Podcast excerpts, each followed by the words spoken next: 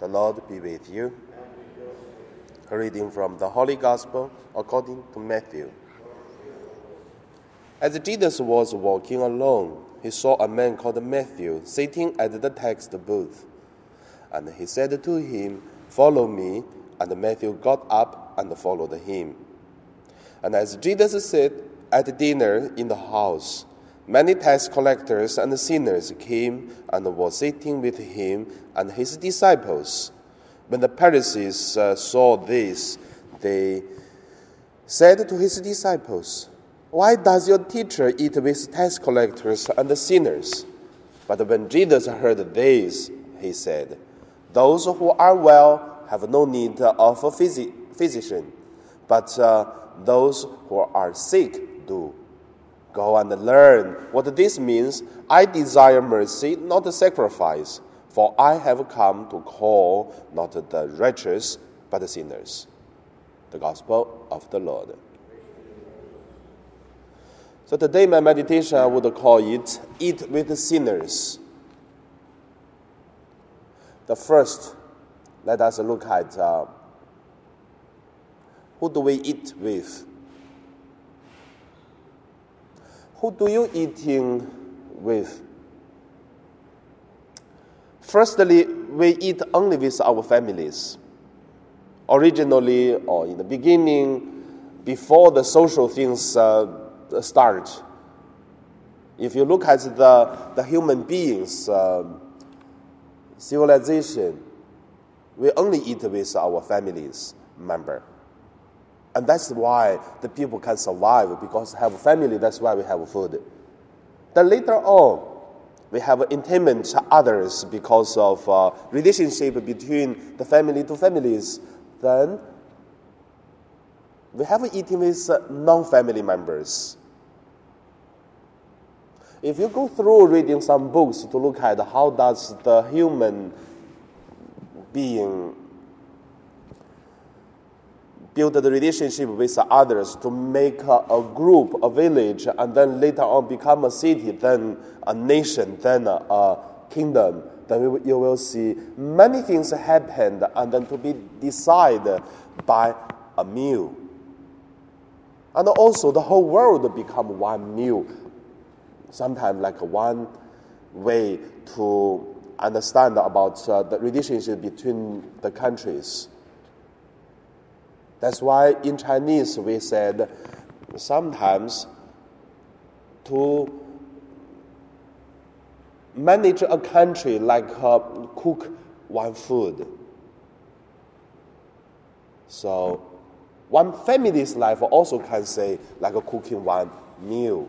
That's a family life. How do you deal with uh, different uh, food and put together become a delicious meal?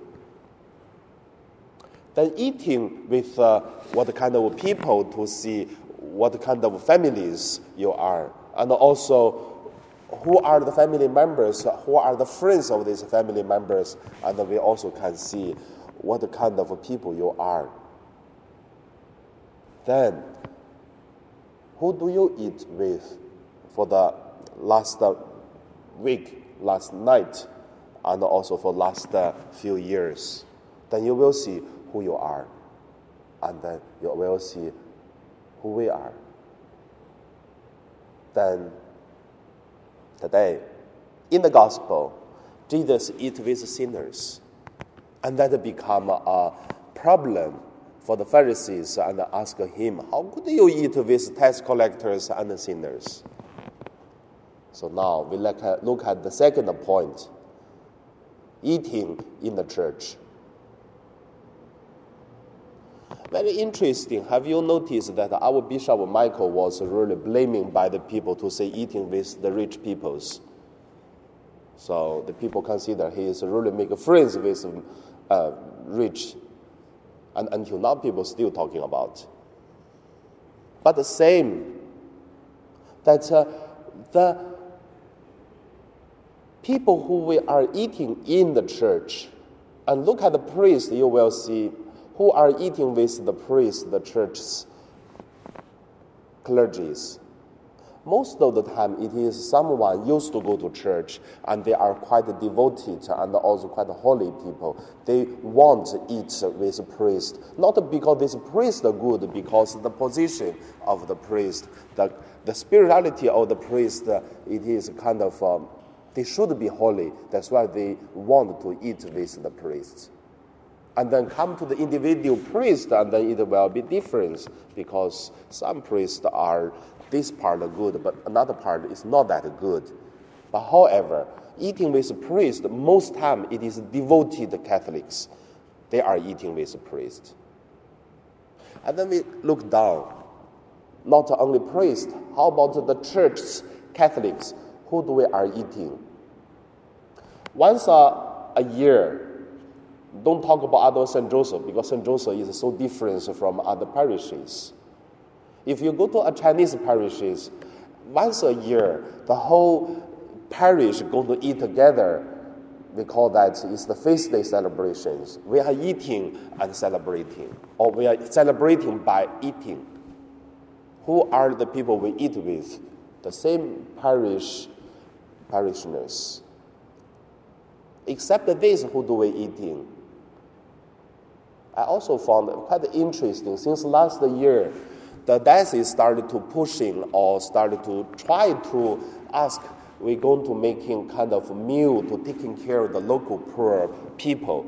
Many parishes they do, but uh, however, I still want to St. Joseph as special. We cannot do such things, but we are doing also like uh, some Chinese parishes they going to gather the poor people or some old people and then to eat in the parish or invite them in the restaurant to eat once a month or they cooking in the church and eat with them.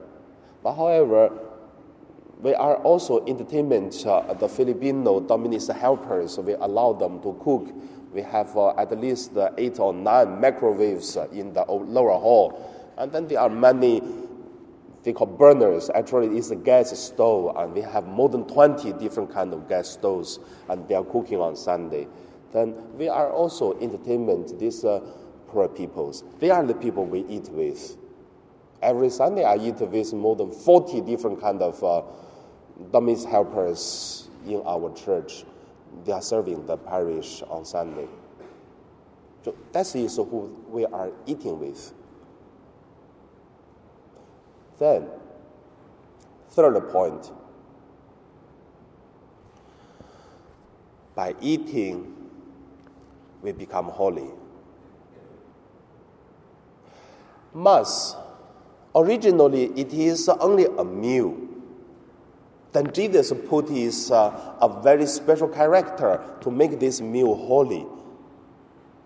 That is also why Jesus bring the bread and break it and share to the people to say, Come, share and eat.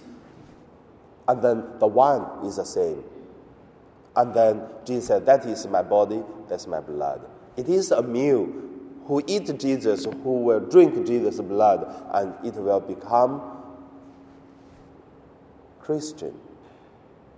And also, as the early church, St. Paul said, Why do you people come attending the Lord's Supper? You eat bread until full, you drinking the wine until drunk. And that is also true. People they do mass until drunk, until full. That's why St. Paul got really upset. And also nowadays we do not make a big bread, we make a smaller. The wine only priest drink, but uh, the people just dip it inside and to taste the wine. However, liturgy more than a meal. But the spirituality never change. The spirituality is who do we eating with during the mass? Some people are holy, but same time some people are sinners. So the church said, if you're not prepare properly, do not receive communion. But nowadays, we also can see who do not receive communion. Less. Who do receive communion? All.